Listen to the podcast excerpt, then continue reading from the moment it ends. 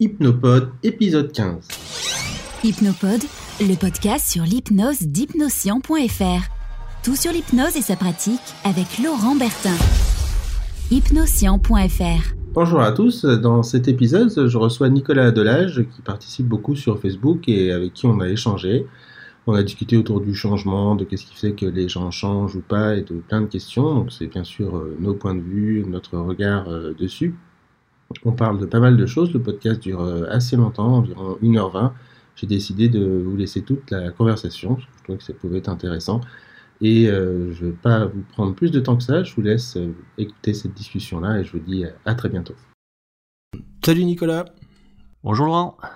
Ah, ça me fait plaisir de, de t'avoir. Enfin, on, on s'est croisés en présentiel, on va dire, il y a un an et demi, deux ans, quelque chose comme ça. Et, euh, là, je trouvais que tes, questions que tu posais sur le groupe Facebook Hypnose étaient euh, soulevaient plein d'autres questions, notamment euh, en une phrase, je dirais, qu'est-ce qui fait que les gens changent ou pas? Et euh, quels sont les paramètres du changement, comment euh, éviter de perdre du temps dans, les séances? Enfin, il y, a pas mal de questions que tu poses et des, commentaires que tu fais que je trouvais super intéressants. Je me suis dit que ça pouvait être sympa qu'on en discute tous les deux. Évidemment, ce sera nos points de vue à nous euh, qu'on ne tient pas la vérité, mais c'est toujours intéressant de partager des points de vue.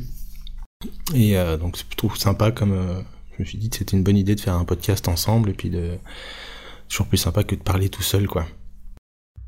Bah, déjà merci Laurent de, m'avoir invité, de m'avoir proposé de faire ce, ce, podcast avec toi.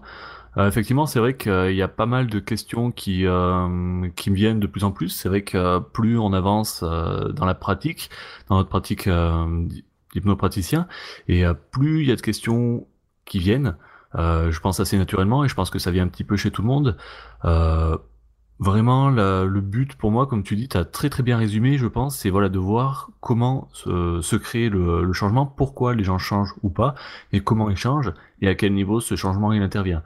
Et euh, c'est vrai que c'est super intéressant de voir un petit peu en fonction de tout ce qu'on peut apprendre à un moment donné, comment ça évolue, et voir un petit peu aussi comment on peut, en fonction de nos propres croyances et de qui on est, au final de voir un petit peu comment on peut améliorer tout ça, comment on peut évoluer pour que ce soit de mieux en mieux pour nous-mêmes et pour euh, et pour nos clients aussi. Ouais, c'est sûr. C'est euh, une vaste question. Hein. C'est une question qui m'anime toujours et qui m'a vachement animé euh, au début quand j'ai commencé dans les formations. Ça, c'était euh, j'étais très dans le rejet en fait, souvent de ce qui était enseigné ou des techniques et des outils, en me disant euh, non mais ça peut ça peut pas être aussi simple ou ça peut pas être que ça. Et c'est donc ma question derrière, c'était qu'est-ce qui fait que les gens changent? C'est pour ça que j'ai lu énormément et plein de choses et plein d'approches thérapeutiques différentes. Parce que je me disais, euh, il y a plein de thérapies qui existent, il y en a plein qui fonctionnent. Euh, c'est quoi le point commun? Là, c'est pas c'est pas forcément parce que euh, tu fais euh, une déo, une anamnèse, euh, une induction et un protocole en hypnose que la personne va changer plus plus vite ou mieux ou moins bien qu'avec une autre technique. Et donc c'est qu'est-ce qui se passe vraiment? Et c'est une question sans fin, je pense, sur le dans le changement quoi. Et ça ça remet en question plein plein plein plein de choses dans la façon de pratiquer quoi. Voilà, surtout que c'est la, vision que j'en ai aussi, c'est qu'on travaille quand même avec de l'humain et que pour moi, après c'est une croyance personnelle, pour moi l'humain est quand même assez aléatoire. Euh, même si on a un mode de fonctionnement euh, plus ou moins identique par rapport bah, à notre cerveau qui est quand même, on en a tous un. Par contre, notre cerveau, de la manière dont il s'est construit, elle est quand même assez unique de par nos apprentissages, nos croyances, nos cultures. Donc, pour moi, quelque chose qui va fonctionner chez quelqu'un ne fonctionnera pas forcément effectivement chez quelqu'un d'autre. Et c'est d'arriver à mettre le doigt sur euh, bah, comment euh, optimiser euh, ce changement, comment le, créer rapidement, d'une manière saine, et vraiment, voilà, avec tout ça, de... Euh, comment dire Tout simplement, euh, voilà, de, se rendre compte que euh, derrière la personne, bah, il y, a, y, a, beaucoup plus de choses qui, euh, se cachent, qui sont là, et qu'il faut arriver à faire avec. Mais euh, c'est vrai que parfois, dans ce qu'on nous apprend, comme tu disais, comme la déo, l'anamnèse, ça reste quand même assez global. Euh, J'ai l'impression qu'on nous donne un petit peu des outils assez globaux pour travailler avec euh, des choses qui sont un petit peu différentes. Donc euh, se dire est-ce que c'est utile d'utiliser à chaque fois les mêmes choses? Euh, De la même manière qu'au début de ma pratique, j'utilisais beaucoup toujours les mêmes inductions, j'utilisais à petit peu près toujours les mêmes protocoles, et qu'on se rend compte qu'au final, ben oui, il y a des personnes qui vont revenir beaucoup plus souvent, en se demandant ben, pourquoi chez une personne ça a changé très rapidement, pourquoi l'autre pas du tout, et que ben, cette personne-là, elle n'a pas accepté certaines suggestions, pourquoi c'est plus passé chez l'autre, et avec le recul, on se rend compte qu'au final, ben la personne elle est, euh, elle est ce qu'elle est, il faut faire avec, et il faut aussi euh, savoir s'adapter. Et euh, justement, je sais pas ce que tu en penses, mais pour moi, il y a certaines choses qui ne permettent pas de s'adapter à la personne. Par exemple, effectivement, d'avoir une, une déo ou un protocole, on va travailler sur des choses qui sont assez abstraites, mais est-ce que ces choses abstraites, c'est quelque chose qui va quand même parler à, à la personne? Est-ce que la personne, justement, n'a pas besoin d'être un petit peu plus terre à terre? Donc, euh, comme tu dis, c'est un sujet qui est très très vaste. Et euh, après, je pense que le, niveau, le changement, il peut peut-être intervenir à plusieurs niveaux, et c'est ça aussi qui m'a qui m'a intrigué. Et euh, je pense que c'est mon ancien passé d'informaticien qui me fait poser cette question-là, c'est de se dire, quand tu développes un logiciel, tu peux le développer de plusieurs manières. Tu peux faire du bas niveau, tu peux avoir des, des surcouches de, avec des langages de programmation. Et euh, j'ai l'impression que c'est un petit peu ce qu'on fait avec l'hypnose. Quand on suggère quelque chose, c'est comme si on développait un nouveau logiciel qui va permettre de, euh, créer un changement au niveau niveau d'un comportement. Et euh, la question que, je me pose, c'est effectivement, est-ce qu'il y a un niveau de, de, changement qui existe chez tous les humains et qui serait, voilà, sur lequel on pourrait travailler d'une manière totalement identique chez tout le monde?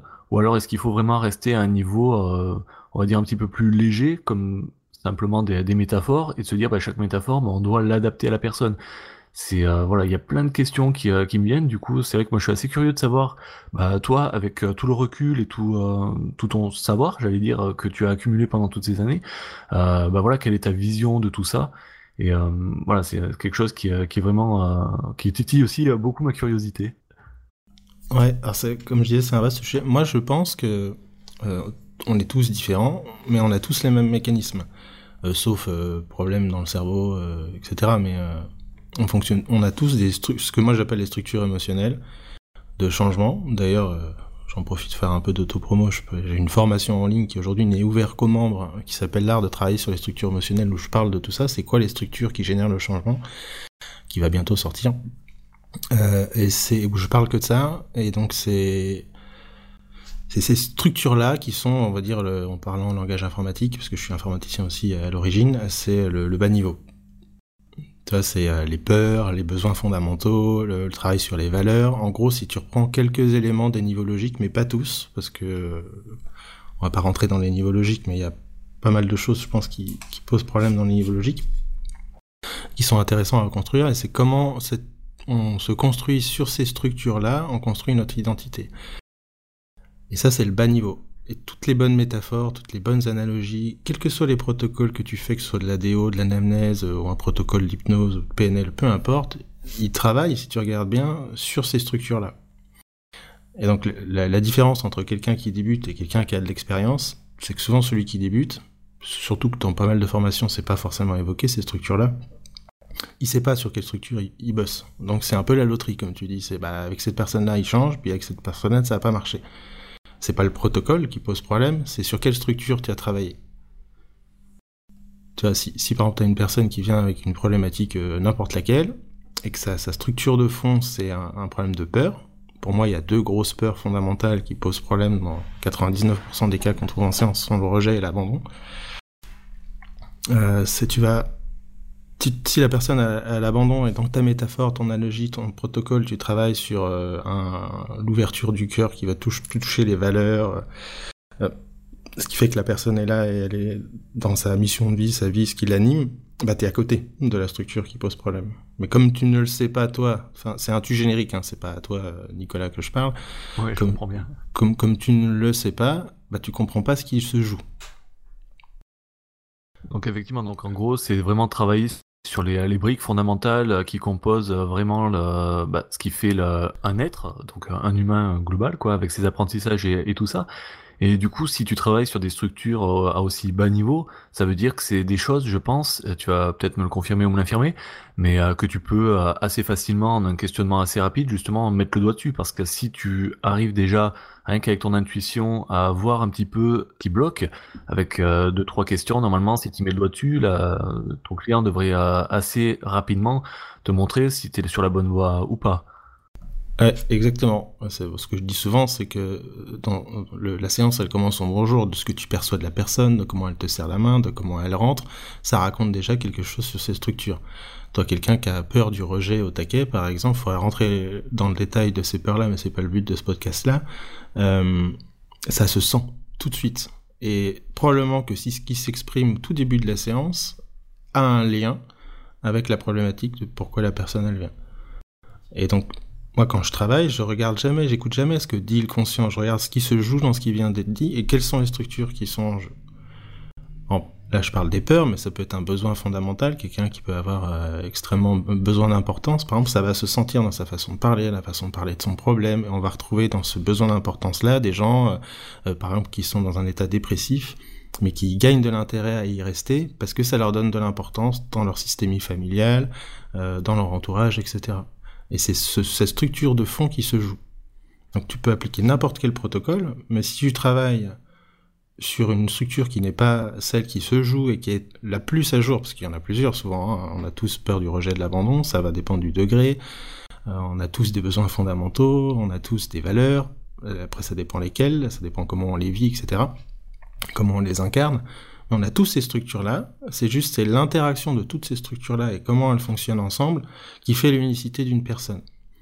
Et là, on est sur l'humain, parce que pour moi, on s'appelle des êtres humains pas par hasard. Il y a la partie être. L'être, c'est dans euh, ce qu'on va retrouver chez les gens qui sont alignés, euh, on va retrouver le charisme, etc., la congruence. Euh, c'est l'incarnation de ces valeurs, en fait, c'est qui, tu es comme, comme être ça, peut être assez spirituel, mais euh, je m'entends moi quand je dis ça. Et la partie humaine, qui est la partie mécanique de notre cerveau, qui est une machine à apprendre, une machine à avoir peur, avec tous les mécanismes de l'amygdale, les choses qu'on peut retrouver dans les neurosciences. C'est comment tu fonctionnes. Donc, quand on travaille, tu peux travailler sur l'humain. Donc, c'est les apprentissages. C'est comment j'ai appris, par exemple, que les gens étaient dangereux. Comment j'ai appris que euh, euh, que je sais pas moi, que parler en public c'était dangereux, ce genre de choses-là. Ça, on est dans l'humain. Et dans l'être, on va être dans qui je suis, dans un travail vraiment euh, euh, d'identité, d'acceptation de soi et tous ces trucs-là qu'on retrouve pas mal dans le développement personnel. Mais toutes ces structures, elles sont communes à tout le monde. Ok, du coup, c'est, super intéressant, mais du coup, on rentre vraiment là sur du travail qui, est très fin, je vais dire, entre guillemets, chirurgical. Du coup, à ce niveau-là, est-ce que pour toi, il y a des choses qui peuvent justement empêcher quelqu'un euh, de changer ou qui peut euh, l'autoriser à refuser ce changement à ce niveau. Euh, si je reprends encore l'analogie avec euh, avec l'informatique, n'importe quel développeur est capable de développer à bas niveau pour parce qu'il a les compétences et les connaissances pour. Mais est-ce que chez justement au niveau de l'humain, est-ce qu'il y a des, des choses qui peuvent empêcher, bloquer, que ce soit consciemment ou inconsciemment, euh, le changement à un niveau aussi bas, euh, voilà, un niveau d'abstraction aussi euh, peut-être même peu perceptible chez, la personne. Ah oui, justement, les structures qui sont en jeu. Par exemple, si je prends la structure abandonnique, donc c'est la peur de l'abandon, le mécanisme de l'abandon, c'est, on, rentre dans tous les mécanismes de projection, ça peut être assez complexe. Hein, si j'ai peur d'être abandonné, en gros, je, je, je projette sur l'extérieur ma propre, mon propre abandon. C'est-à-dire qu'il y a une part de moi que j'abandonne, il y a l'espèce, ça génère plein d'interdits. Hein. C'est je dois m'abandonner au profit des autres. Mais comme l'abandon est important pour moi, j'ai aussi peur qu'on m'abandonne. Toi, c'est la, dualité, l'espèce de, double face de la pièce. J'ai peur d'être abandonné, mais l'autre face de la pièce, c'est je m'abandonne. C'est pour ça que j'ai peur d'être abandonné. Je sais pas si c'est clair ça. Pour l'intro sur le problème. Ouais, tout à fait. Ouais, c'est euh, c'est vraiment montrer que le ouais la, la, peur ne vient pas que de l'autre, mais euh, c'est quelque chose qui s'applique aussi à soi-même. En fait, euh, j'avais presque envie de dire, on est presque l'autre de soi-même. exactement. Enfin, pour ceux qui écoutent, dès qu'il y a un élément extérieur dans, dans ce que dit la personne, mon mari, ma femme, mon chef, mon boss, ma mère, mon père, tout ce que tu veux, t'es à côté. Parce que c'est l'extérieur n'est qu'une projection de ce que toi tu vis à l'intérieur, ou en tout cas de comment tu l'as interprété. Pour répondre à ta question, quelqu'un qui a une mécanique abandonnique, il y a souvent un, espèce d'interdit de travailler sur soi, puisque je dois m'abandonner, c'est souvent ça qui va être derrière. Et donc, quand tu vas travailler avec une personne, il est fort possible, et ça arrive très souvent, et c'est souvent avec ces personnes-là que ça demande une sacrée expertise euh, dans tous les mécanismes de l'abandon, c'est que si tu vas trop vite dans le changement, la personne va abandonner le travail thérapeutique. Parce qu'elle n'a pas le droit de changer. Mais ça, si tu le vois pas, et il y a beaucoup de praticiens qui vont pas le voir, parce que ça demande quand même pas mal de bouteilles de le percevoir, ce truc-là, c'est tu, tu vas te retrouver avec des gens qui vont faire, euh, qui vont changer par mécanisme d'abandon. C'est-à-dire que je change parce que si je ne change pas, j'abandonne mon praticien. Tu vois? Ouais, donc en fait l'abandon, il peut, il vient, il intervient à beaucoup beaucoup de niveaux en fait. Voilà. Et dès que la thérapie est entre guillemets terminée, tous les problèmes reviennent parce que ce, que le praticien faisait partie du problème. C'est parce qu'il était présent que la personne s'autorisait à changer. Mais une fois qu'il part, on est dans les mécanismes de dépendance affective. Une fois qu'il part, il ne change plus. Donc toutes ces structures là, euh, si tu les connais pas, bah tu vas avoir l'impression que la personne change et que ça se passe bien, mais en fait, tu n'as fait que poser un pansement sur le problème le temps de ta thérapie avec cette personne-là. Mais si tu vas trop vite, c'est des personnes qui vont dire, et ça se, quand on a un peu d'expérience, on en voit, on a déjà vu passer, c'est que tu vois des gens, tu, tu te dis putain, mais on avait le levier là, il y avait un truc à travailler, et c'était ça qui, allait probablement aider la personne, faire un deuil, un truc comme ça, et la personne ne revient pas. Et du coup, ça, justement, de pouvoir voir facilement donc euh, euh, ces, leviers, voir ces, ces, mécanismes qui sont assez fins. Donc du coup, ça vient avec l'expérience. Mais pour toi, est-ce qu'il y a un moyen justement de d'apprendre ça, de, développer cette, cette capacité euh, chez le praticien ah ouais, bien sûr. C'est pour ça que moi je fais la formation parce que je trouve que c'est ce qui manque le plus dans la plupart des formations que, que je connais et même ceux qui font euh, des, des, études plus officielles, hein, psycho, etc.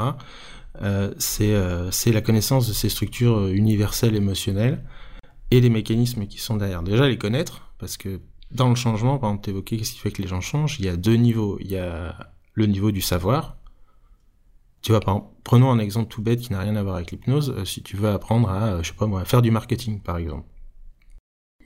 Il y a une, part de savoir-faire, il y a des choses à savoir, il y a de l'information à connaître, euh, il y a des choses qu'il faut faire, des choses qu'il faut pas faire, des choses qui ont été étudiées, analysées, le neuromarketing, etc.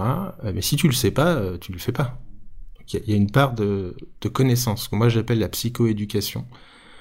Euh, qui est intéressant, c'est la, la, connaissance, ton, ton inconscient. C'est pour ça que je suis pas fan quand les gens disent euh, l'inconscient, il a la réponse. Pas forcément, il n'a la réponse qu'avec l'information qu'il a. Ouais, donc le savoir en fait vient à plusieurs niveaux. C'est pas que du savoir inconscient, mais il y a aussi besoin d'un savoir conscient. Ouais, enfin d'information, parce que euh, moi je le vois quand j'explique à quelqu'un qui qui a la mécanique de l'abandon que je lui raconte comment elle fonctionne, cette mécanique abandonnique, qu'est-ce qui se joue, quelles sont les conséquences, quels sont les avantages, quels sont les inconvénients, qu'est-ce qu'on retrouve souvent dans cette problématique-là, les gens me disent, putain, vous venez de raconter ma vie, en fait. Et ensuite, je leur dis, voilà, mais l'abandon, on a tous peur, c'est une question de degré. Tu vois, c'est des peurs fondamentales, c'est qu'un bébé qui est abandonné, il meurt, un bébé qui est rejeté, il meurt, ça fait partie des, structures, tu nais avec. Et donc, euh, quand tu les comprends et que tu sais que c'est ça qui est en train de s'exprimer à ce moment-là dans ta relation dans ton couple, dans ta relation avec tes enfants, dans ta relation au travail, etc., euh, tu dis ah putain ça c'est cette mécanique-là qui se joue et tu peux euh, y faire attention, c'est de l'attention à soi. Et donc c'est vachement intéressant à cet endroit-là. Il n'y a pas forcément qu'un travail purement inconscient. Donc déjà les connaître, ensuite les reconnaître, et donc là cette part de reconnaître c'est euh, c'est ce que je dis tout le temps à stagiaires, c'est que on reçoit pas un problème, on reçoit pas un symptôme, on reçoit une personne, comme tu dis, de, un humain. Donc moi, ce qui m'intéresse quand je, je travaille, c'est pour ça que je, je suis pas fan des séances hyper rapides. Euh, ok, euh, je prends cet exemple-là parce que c'était ce qui était sur Facebook le jour, mais ok, t'as peur de l'ascenseur, tac tac, je te fous en transe et bim, je te fais des ancrages, t'as plus peur de l'ascenseur. Parce que très souvent derrière cette problématique-là, peut y avoir une structure sous-jacente qui, va qui s'exprime dans plein d'endroits dans la vie de la personne. Et donc, ce qui m'intéresse moi, c'est qui j'ai en face de moi, quelles sont les structures qui sont présentes à l'excès, et quel est le lien, s'il y en a un, avec la problématique de la personne. Ok, et du coup, par rapport à tout ça, est-ce qu'il y a aussi un lien par rapport, on va dire, à, à notre société? Euh, Tout à l'heure, tu as cité un exemple qui m'a qui m'a parlé parce que du coup, j'en ai discuté avec un collègue euh, qui a fait euh, qui a fait un, voilà qui a fait ça sociaux. En fait, tu disais ouais, on a la peur de l'abandon, par exemple, ça peut être la, ben, par rapport au fait si on abandonne un bébé, il meurt. Et pour en revenir par exemple à ce qui pouvait se passer il y a quelques euh, centaines d'années, où quand par exemple un bébé était malade, et eh ben on, le pendait au porte-manteau et, on, attendait justement qu'il euh, qu'il meure. Du coup, à ce niveau-là, peut-être qu'à cette époque, il y avait peut-être pas cette peur-là. Donc, est-ce que justement ces, euh, ces peurs, ces choses, ces, c'est, c'est tous ces mécanismes, c'est quelque chose qui évolue avec la société? Est-ce que du coup, en fonction de la personne qui vient te voir, euh, de sa culture peut-être même, est-ce que ça peut changer? Et euh, est-ce que toi, à ton niveau, si ça a un impact, tu arrives à mettre le doigt sur la, la différence euh, par rapport à sa culture, par rapport à son, euh, son éducation peut-être même? Ouais, alors dans l'exemple que tu donnes, tu vois, à l'époque où on pendait les bébés au porte-manteau et on les laissait mourir, euh, on avait d'autres priorités que euh, de se sentir aligné, euh, d'être heureux, d'être bien, tout ça. On était dans dans la survie dans ce contexte-là. Je veux dire qu'il y avait des enfants qui mouraient, ils mouraient, ça faisait partie de la vie. Le but c'était que la famille survive, que la race humaine survive, euh, qu'on puisse se nourrir, tout ça. Donc pour le coup, les besoins fondamentaux, ceux dont je parle moi, ce sont pas ceux de, de Maslow, hein, qui sont la survie, manger, boire, dormir.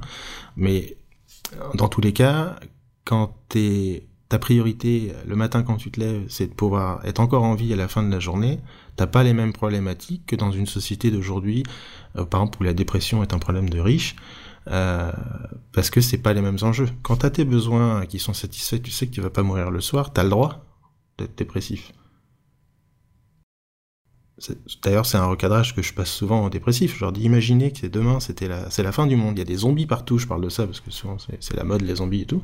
Il y a des zombies partout. Euh, votre priorité, c'est de pas vous faire bouffer par les zombies qui sont dans la rue. Est-ce que vous pensez que vous serez dépressif? Et j'en dis, bah non. Ouais, donc c'est super intéressant. Donc en fait, c'est euh, même au-delà de euh, voilà du, on va dire que même pour commencer le changement, ça commence parfois par des, euh, des simples recadrages assez logiques et qui sont du coup, comme tu disais tout à l'heure, euh, totalement consciemment pour que la personne aussi puisse prendre conscience de peut-être de la relativité de, euh, de cette chose, de, de sa problématique entre guillemets. Ouais, après, c'est pas ces recadrages-là qui génèrent le changement, mais ils ouvrent une porte à une possibilité que, parce que les gens se sont imaginés à devoir survivre, protéger leurs enfants s'ils en ont, qu'ils se fassent pas bouffer par les zombies, tu sais. Je leur dis, est-ce que vous aurez le temps de vous dire, ah mon dieu, mais moi ça va pas, parce que quand j'étais petite, ma mère, ceci, machin, elle dit, bah non, parce que j'aurais d'autres priorités. Et c'est ça le truc, c'est que moi je pense qu'on ne change qu'une fois qu'on a fait de son problème une priorité, ou qu'on a créé une autre priorité. Mais c'est... Euh donc c'est tous ces enjeux-là qui vont jouer. Donc forcément, tu vas avoir quelqu'un euh, qui est un, réfugié. Euh, tu, il va pas forcément du tout avoir le même point de vue que quelqu'un euh, qui a un travail, euh, qui est installé, machin, et puis qui, a le loisir entre guillemets. Je, je dis ça vraiment entre guillemets parce que je veux pas donner l'impression qu'on puisse se dire ah bah non les gens ils font exprès d'être dépressifs c'est loin d'être ça que je dis hein. mais c'est juste que s'il y a d'autres besoins qui sont plus importants, qui sont pas satisfaits, euh, ton problème va passer à côté. Ça veut pas dire qu'il est pas là. Est-ce que du coup, tu penses que euh, chez certaines personnes, peut-être euh, pathologiquement, j'allais dire, certaines personnes peuvent se bloquer justement et ne pas s'autoriser à avoir quelque chose de plus important, de changer vraiment de d'importance par rapport à, à ce qu'ils vivent? Ouais, parce que bah, toutes ces problématiques-là qui rentrent en jeu, et c'est vraiment une interaction. Mais c'est, euh, y a, pas, c'est là qu'il n'y a pas de règles. Ça va vraiment dépendre des gens et, des structures qui, bah, qui, qui se jouent quoi. Et donc, moi que je dis quand je reçois quelqu'un, ce qui m'intéresse, c'est, quoi ces structures?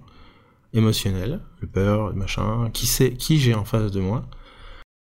Et comment il fonctionne. Mais j'écoute pas vraiment ce qu'il me dit consciemment, parce que de toute façon, ce qu'il dit consciemment est biaisé par ses structures inconscientes. Donc le seul intérêt du conscient, et c'est pour ça que je dis souvent dans les anamnèses, les déterminations objectives que j'entends, quand je supervise et je vois les praticiens travailler, il y a 99% des trucs qui servent à rien, parce qu'on est dans du contenu, on est dans du blabla de conscient à conscient, alors que c'est ce qui n'est pas dit dans ce qui est dit, c'est dans le non-verbal, le paraverbal, ce qui se joue dans l'humain, dans l'être humain qui est en face, que tu vas trouver les leviers euh, de changement. Ok, ouais, donc c'est, euh, vraiment un sujet qui, est super complet, qui est super intéressant. Mais au final, il y a énormément d'informations qui viennent à plein de niveaux. Et euh, c'est vrai que du coup, bah, comme tu dis, c'est euh, c'est de l'humain quoi. Donc ça, avec tout ce que ça apporte, son côté aléatoire, son côté un petit peu ben unique. Et euh, du coup, ouais, c'est c'est quand même ultra ultra intéressant. Ouais, et ça permet de travailler tout de suite. C'est pour ça que la dernière fois, tu as posé hier, je crois, une question sur c'est quoi la durée de votre anamnèse et tout ça.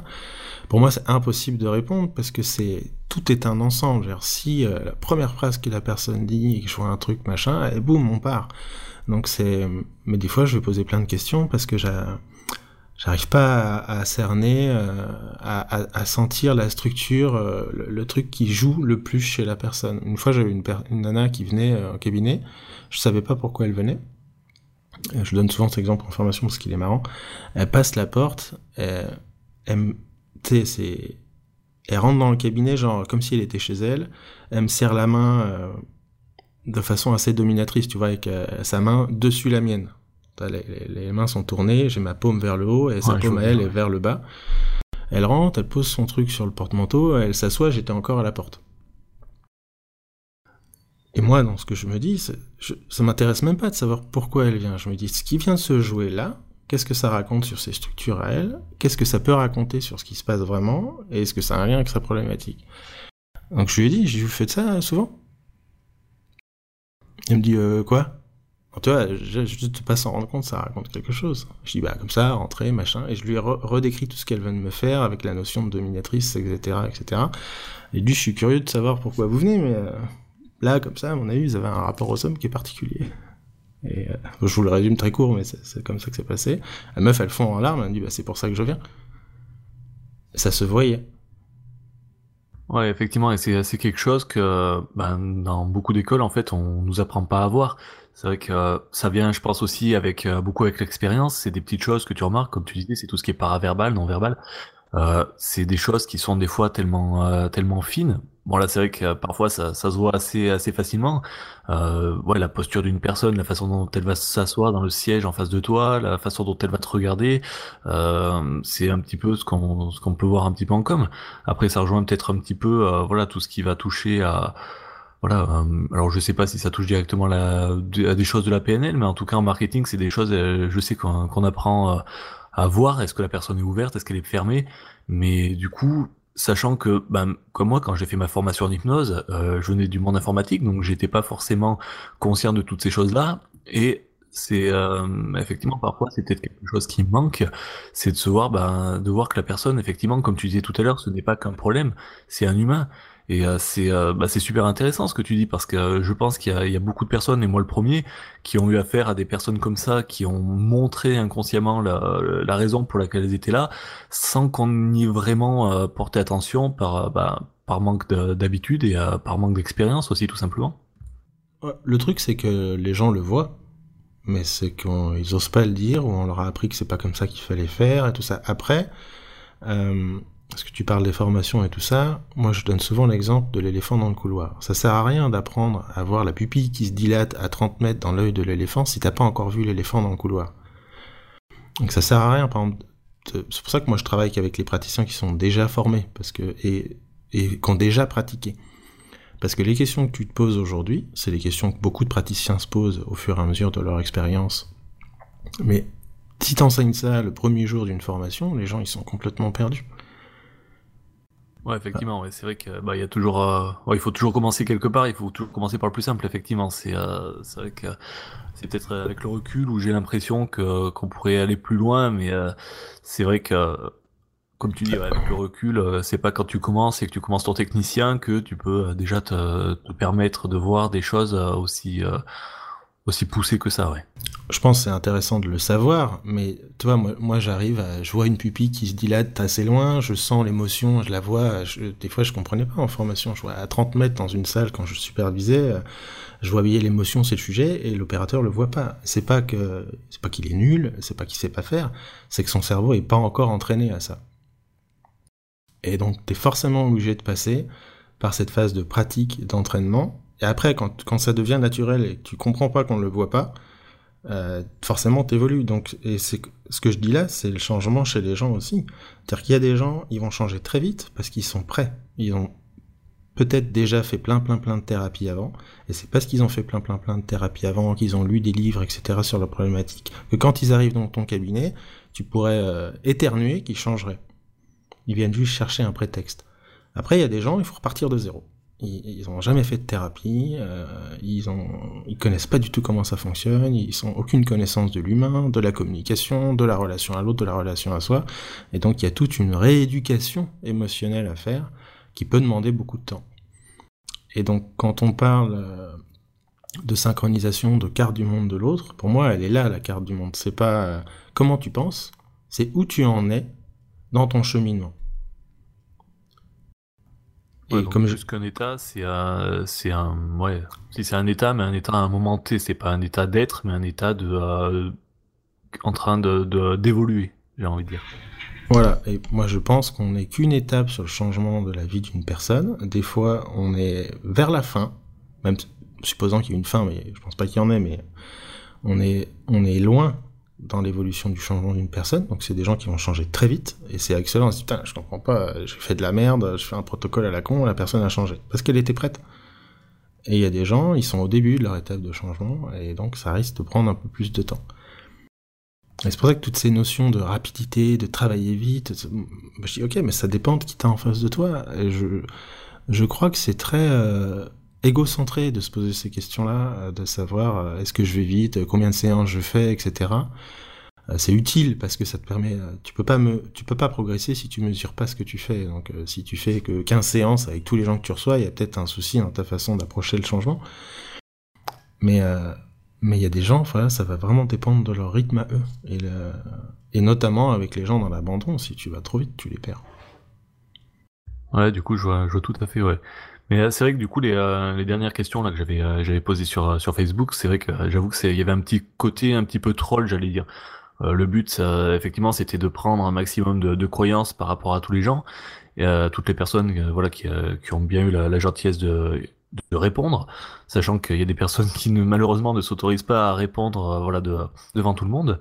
Mais c'est vrai que quand je pose la question, bah, combien de temps une anamnèse dure chez vous euh, Le but derrière la question, c'était pas vraiment de savoir effectivement combien de temps durait une anamnèse, mais de voir comment les gens percevaient ce que ce qu'était pour une anamnèse, parce que entre ce, qu'on apprend à un et de voir un petit peu l'expérience euh, de chacun, de, de, chaque personne, de voir un petit peu bah, comment ils voient justement bah, l'humain.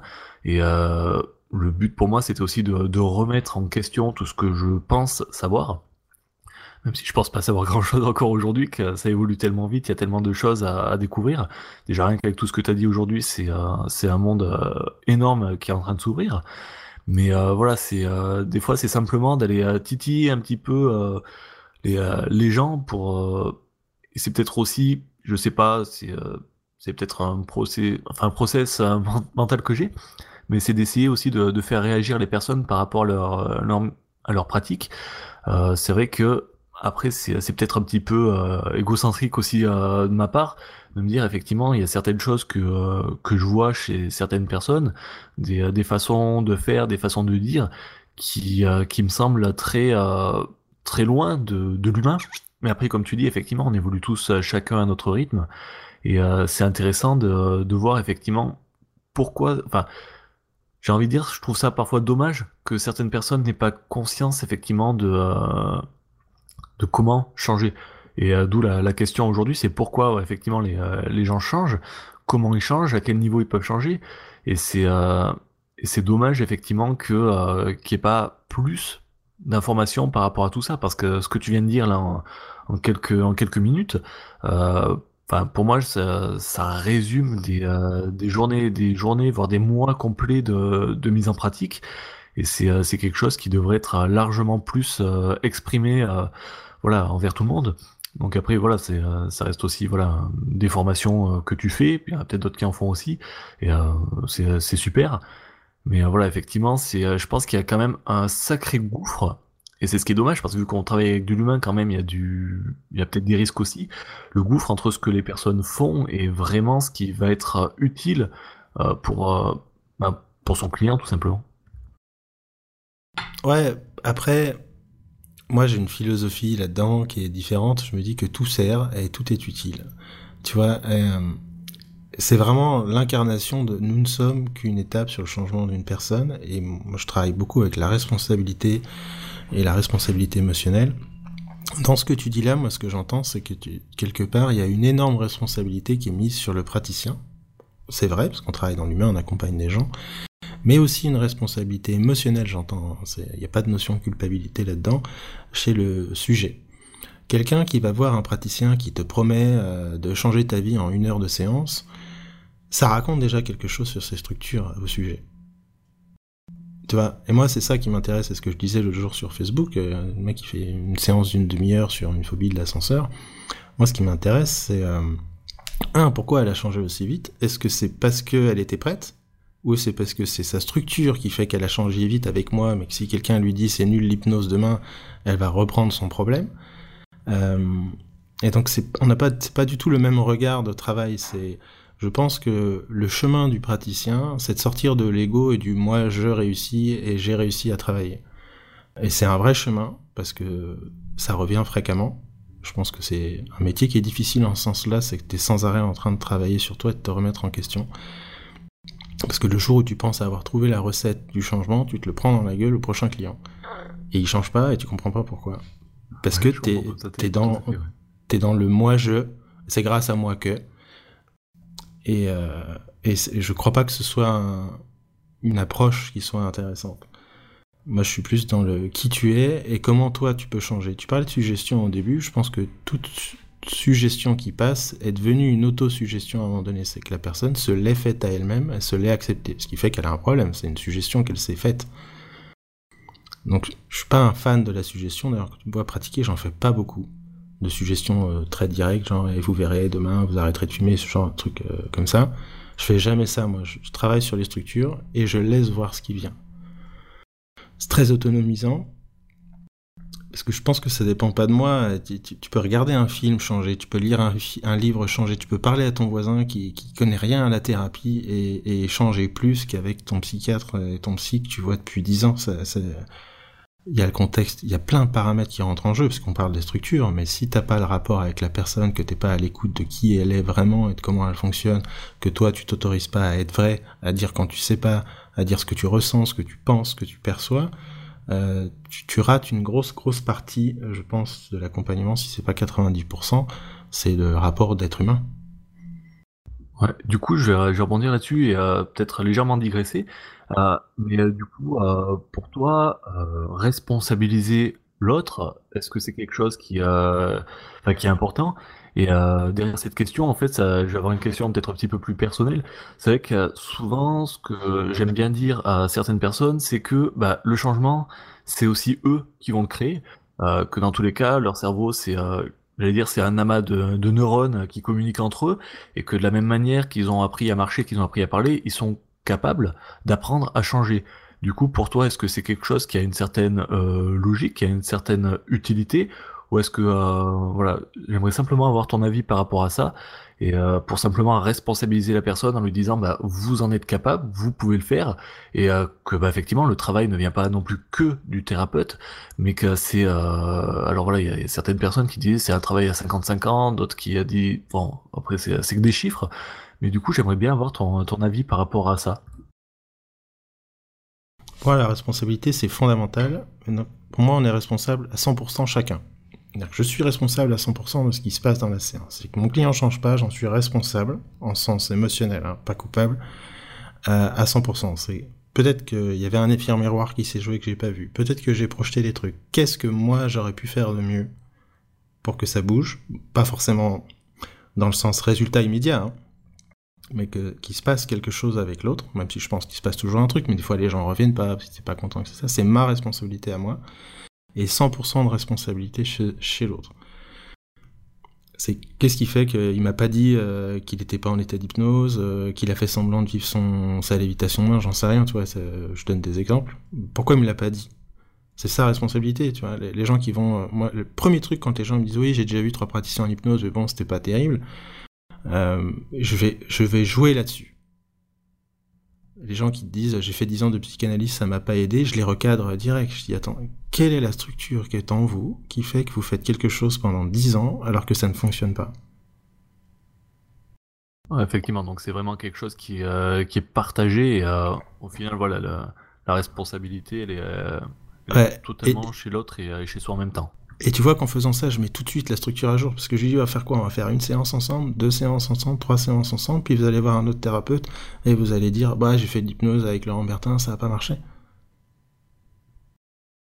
Et du coup, en faisant ça, est-ce que euh, tu... euh, Enfin, c'est aussi ta, ta façon de faire, c'est euh, tu provoques aussi un petit peu derrière ça, non? Ouais, bah c'est toujours dit, c'est toujours dit, c'est il y a zéro jugement. Moi, je peux dire des choses horribles aux gens, horribles dans le sens qui peuvent paraître très dures, mais ça passe comme une lettre à la poste, parce que les gens sentent qu'il y a justement aucune notion de culpabilité dedans. Parce que derrière, quand je dis ça, là, par exemple, euh, vous allez dire après, bah tiens, j'ai fait une séance d'hypnose avec Laurent Bertin, ça n'a pas marché, nanana. Je leur dis, mais cette structure qui se joue là, c'est probablement votre problème. Et on en parle. Souvent, c'est mécanique abandonnique au passage, mais euh, et on en parle ou du rejet, enfin peu importe. Alors, ce qui se joue là, c'est intéressant parce que est-ce que vous le retrouvez dans d'autres domaines de votre vie? À dire, ah bah oui, souvent. Est-ce que vous êtes souvent en train d'accuser les autres? Est-ce que vous vous mettez souvent dans cette position de victime de moi, j'ai pas de chance, de toute façon, les autres, ils sont jamais là pour moi, machin. Et les gens, vont me dire oui, bah, par exemple. Et on va partir de travailler avec ça. Alors que c'est peut-être une personne qui venait arrêter de fumer. Ok, ouais. Et du coup, à travers ça, à travers ces questionnements, euh, est-ce que tu t'es déjà retrouvé face à une personne justement qui, euh, volontairement ou involontairement, euh, s'est mise à te mentir, que tu l'aies constaté ou pas, et justement qui aurait pu bloquer ces changements? Euh, donc du coup, je pense que c'est directement lié à ces structures, encore une fois, mais au-delà des structures, est-ce que tu penses qu'il y a, des choses qui, des, mensonges utiles qui peuvent venir et qui peuvent volontairement bloquer tout le travail que toi tu vas essayer de mettre en place? Euh, des gens qui mentent volontairement, j'en ai pas croisé beaucoup. Les quelques cas que j'ai pu croiser, c'est souvent les anorexies. Ça peut être très très manipulateur, c'est-à-dire que je, vais changer pour pouvoir continuer d'avoir mon problème. Enfin, ça arrive dans des cas qui sont assez complexes, qui je pense demandent beaucoup beaucoup d'expérience. Et pas qu'un accompagnement en hypnose. Donc c'est rare, mais c'est plus lié à la problématique qu'une personne qui ment. Après, moi je suis très euh, Dr House, et je, pour ceux qui connaissent, les gens mentent, pas consciemment, mais forcément ils disent pas tout, parce qu'ils n'ont pas conscience de tout. Et notre cerveau fonctionne comme ça, il fait des, il fait des liens, il fait des liens de cause à effet qui n'existent pas, qui sont faux. Euh, les gens vont dire ah bah si je suis comme ça c'est parce que c'est un lien de cause à effet. Bah bon qui dit ça tu vois? C'est euh, euh, c'est euh, aujourd'hui je suis pas bien dans mon couple parce que j'ai été violé quand j'avais 13 ans. Euh, ah bon? Il y a des gens qui ont été violés quand ils avaient 13 ans et qui vont très bien dans leur couple aujourd'hui. Pourquoi vous non? Et qu'est-ce qui fait que vous l'exprimez comme ça? Tout est remis en question parce que je pense que notre cerveau nous ment. C'est pour ça qu'on a des problèmes. Donc si moi, et c'est là que on est complètement différent dans l'approche de la carte du monde de l'autre, je vais pas dire ah oui d'accord, je vais dire ah bon. Effectivement, le but euh, c'est pas d'aller dans le sens euh, voilà de l'autre, mais euh, qu'il puisse aussi se remettre en question et, euh, et prendre conscience en fait de, de tous ses, ses propres mécanismes. Ouais. Pour ta question, enfin la question qu'on avait un peu résumée, c'est qu'est-ce qui fait que les gens changent ou pas? Moi, dans le ou pas, c'est que je pense que tant que la personne est dans une position de victime, pas dire qu'elle a été victime de quelque chose. hein. Tu peux avoir été victime d'un viol, mais être en position de victime 30 ans plus tard sur cet événement-là. Et toi, de dire ah mais j'ai pas de chance, accuser l'extérieur, etc. C'est euh, tant que tu es dans cette position-là où c'est l'extérieur et c'est la faute de l'extérieur et ça ne vient pas de moi et ce n'est pas ma responsabilité de changer, tu peux pas changer. Ouais, dans tous les cas, euh, par rapport au travail qu'on fait, on sait très bien qu'on va pas pouvoir agir euh, sur tout ce qui est systémique, que dans tous les cas, il va falloir à un moment donné revenir sur, euh, sur la personne, sur l'humain qui est en face de nous, et que dans tous les cas, tout ce qui l'entoure, ben, on n'aura aucun impact. Et qu'à la rigueur, même si c'est quelque chose qui est gênant pour, pour la personne, ça sera à elle de mettre en place tout ce qui va être nécessaire pour qu'elle puisse sortir de ça, si pour elle c'est nécessaire et qu'elle qu'elle refuse de, de voir que ça pourrait être autrement. Ouais, et donc ça va être typiquement prendre un exemple qui est souvent intéressant pour bien comprendre ça, c'est le couple. Quel- Quelqu'un qui vient me voir en me disant oui, euh, avec mon mari ça va pas, on- il me propose jamais de sortir, on fait pas l'amour depuis des années. Euh, ok, votre mari il est pas là, qu'est-ce que vous vous avez fait pour que ça change? Qu'est-ce qui fait que ça fait 10 ans que vous êtes quelqu'un avec quelqu'un que vous n'aimez plus, avec qui vous n'avez plus de rapport sexuel, pour qui vous n'avez plus de désir, ou vous êtes dans l'attente permanente que ce soit l'autre qui fasse quelque chose pour vous? Par contre, si j'ai le mari derrière, c'est la même responsabilité que je lui renvoie. Il n'y a aucun moment où je prends parti dans ah bah oui bah votre mari machin bah d'accord ah oui bah c'est sûr alors qu'il y a plein de gens qui vont faire ça sous prétexte de créer le rapport. Puis il va y avoir aussi un certain type de, projection. Si euh, prendre parti, c'est aussi projeter quelque chose par rapport à soi-même. Euh, je dire même parfois avoir pitié de l'un des d'autres, euh, de l'un ou de l'autre euh, par rapport à un mot qui va être dit. Donc effectivement, c'est c'est aussi aux praticiens de savoir se protéger par rapport à tout ça. Et je pense qu'aussi le, changement de l'autre passe aussi justement par la, non-intervention, j'allais dire directe du praticien au niveau émotionnel. Oui, et je reprends le couple parce que euh, aujourd'hui, euh, tu es en cabinet, euh, tu reçois pas mal de femmes qui viennent pour les problématiques de couple. T'as 99% des hommes, c'est des pervers narcissiques. Tu mon mari est un pervers narcissique. Ah bon? Je, je dis pas que ça n'existe pas, loin de là. D'ailleurs, faut pas oublier non plus qu'il y a des femmes qui le sont. Et c'est Ok, mais toi, quelle est la structure qui se joue? Le pervers narcissique, il va, il va cibler une structure émotionnelle parce qu'ils sont des experts de structure émotionnelle, ils sont des experts de failles émotionnelles et ils savent les exploiter. Et la faille émotionnelle qu'on retrouve souvent dans les victimes et dans les gens qui sont en, en couple avec des pervers narcissiques, c'est l'abandon. Et donc, la responsabilité émotionnelle, c'est dire, ok, j'ai cette structure en moi qui fait que j'ai attiré ce type de prédateur qui m'a bousillé ma vie, ok comment je peux changer ces structures Et c'est en changeant ces structures-là que la personne s'autorisera à fuir et à partir. Mais c'est pas dans la, complaisance ou dans la, pitié, la tristesse pour l'autre, euh, là, mon Dieu, vous avez pas de chance, tout ça. C'est ça que je parle quand je parle de responsabilité émotionnelle. Ok, très bien. Bah, du coup, c'est beaucoup plus clair et c'est vrai que euh, c'est super intéressant. Après, je pense que le, plus dur justement là-dedans, c'est d'arriver à être assez fin dans ses paroles et euh, dans la façon de dire pour justement ne pas soit être trop gentil, soit ne pas euh, être dans le jugement ou dans la culpabilité, de créer de la culpabilité chez l'autre. Ouais, c'est pour ça que je je dis souvent qu'il y a une grosse part de psychoéducation chez le praticien et chez le sujet pour leur expliquer la structure. Moi, je l'explique aux gens et ils comprennent. Je dis voilà, la structure qui est derrière, c'est souvent ça. Euh, les conséquences, c'est ça et ça et ça et ça marche comme ça. Et gens disent putain, mais ouais, c'est exactement moi. Et donc ça crée le rapport parce que j'ai créé le rapport avec la structure qui pose problème, mais sans la juger. Parce que une mécanique abandonnique a aussi plein de qualités, par exemple. Les défauts sont que des excès de qualité. Donc c'est comment trouver le réglage qui fait qu'elle se sentira bien dans sa vie de couple plus tard, euh, qu'elle va pas quitter un pervers narcissique pour en retrouver un autre la semaine prochaine parce que sa structure émotionnelle n'a pas bougé, et donc elle sera toujours la même cible, elle aura toujours la même mécanique de dépendance affective trop forte, et, donc les gens disent ah ouais putain ça m'intéresse. Et il y a vraiment aucune notion de jugement parce que c'est c'est euh, juste une structure. Et les gens euh, sont bah, entre guillemets, ils sont victimes d'une structure émotionnelle dont ils n'ont pas connaissance. Tu peux pas changer un truc que tu connais pas. Et du coup, est-ce que les personnes peuvent être totalement dans le déni justement de cette structure quand tu leur expliques Ils te disent bah non non c'est pas moi, euh, je refuse que ça soit moi, même s'ils le voient que euh, voilà ils soient totalement dans le, dans le rejet de, de ce que tu leur euh, de ce que tu leur dis et de ce qu'ils sont. Euh, ça m'est pas arrivé. Mais encore une fois, là, on le fait en podcast vite fait, euh, dans une séance, euh, quand, je perçois ces structures-là au bonjour, euh, je vais peut-être pas l'amener tout de suite parce que stratégiquement, je, sens que la personne n'est pas encore prête. Euh, c'est pas parce qu'elle est dans une position de victime, je vais lui mettre deux claques, je dirais c'est bon, allez sort de ta position de victime, tu me saoules. Euh, il y a aussi eu un intérêt quelque part. C'était peut-être sa façon de survivre, c'était peut-être sa façon d'être résiliente dans sa problématique, dans son histoire de vie qui est compliquée. Et donc c'est pour ça que je veux poser pas mal de questions, savoir qui j'ai en face de moi, et euh, pour pouvoir aller au rythme qui va faire que la personne va, va avancer pas à pas. Parfois ce sera des grands pas, parfois ce sera des tout petits, mais qui sera à son rythme à elle. Si tu vas trop vite, trop tôt avec certaines personnes, tu vas les perdre parce qu'ils ils, ils sont pas prêts. Moi, il y a des gens, je les ai vus, ils passent la porte, je dis, oh, oh, problématique abandonnique qui traînaille par là, à mon avis. Bon. Mais je ne dis pas, oh, vous, vous avez peur de l'abandon, tu vois. Je vais poser des questions, et puis ça arrive dans la 6 7 séance, les gens, ils viennent, et putain, je me rends compte qu'en fait, euh, je crois que je suis un gros dépendant affectif. Je le savais. Je le sentais, mais je l'ai pas forcément dit tout de suite. Bah, il y a des personnes à qui je vais le dire tout de suite, parce que tout ça est très... Euh, comment dire, personnel, parce que ça dépend de ton ressenti avec l'autre, du rythme, de son ressenti avec toi. Tout est dans la relation qui est créée. Quoi. C'est ça, c'est que tu prends vraiment l'autre euh, avec toute sa globalité, et même si tu vois qu'il y a une structure qui, qui va jouer directement, il y a peut-être d'autres structures qui vont être impactées directement ou indirectement, sur lesquelles il va peut-être falloir créer des leviers de changement avant.